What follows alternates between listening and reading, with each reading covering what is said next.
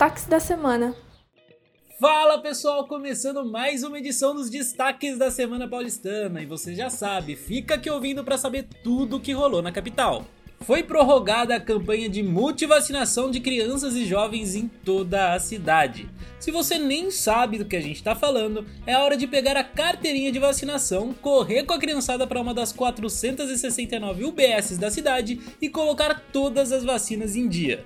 O intuito da campanha é garantir ampla proteção a doenças que já são imunopreveníveis, e ela vai até o fim do mês.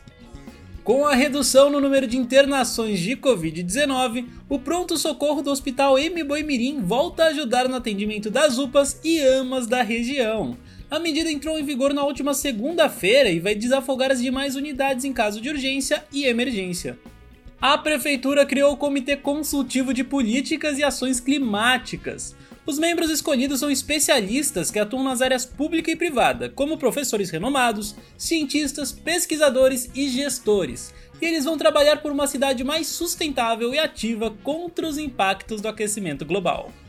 Em novembro, o Núcleo de Educação para as Relações Étnico-Raciais da Secretaria de Educação realiza uma série de lives sobre práticas antirracistas. A primeira delas aconteceu no dia 4, mas você ainda pode acompanhar as discussões no dia 10, 18 e 23 de novembro. As atividades fazem parte da programação do Novembro Negro 2021.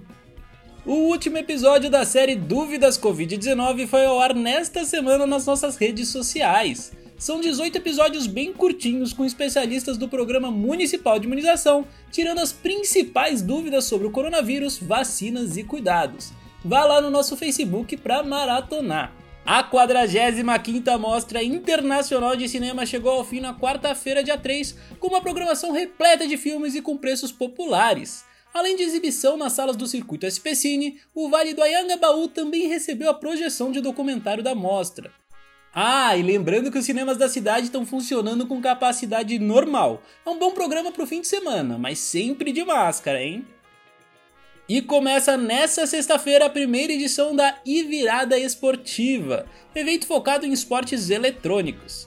Esse é o primeiro evento dessa natureza em escala aqui na cidade. O projeto será realizado em formato híbrido, virtual na fase classificatória e presencial para os finalistas sem público.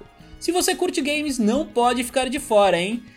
E por hoje é só, pessoal. Eu falo com vocês na semana que vem. Até a próxima!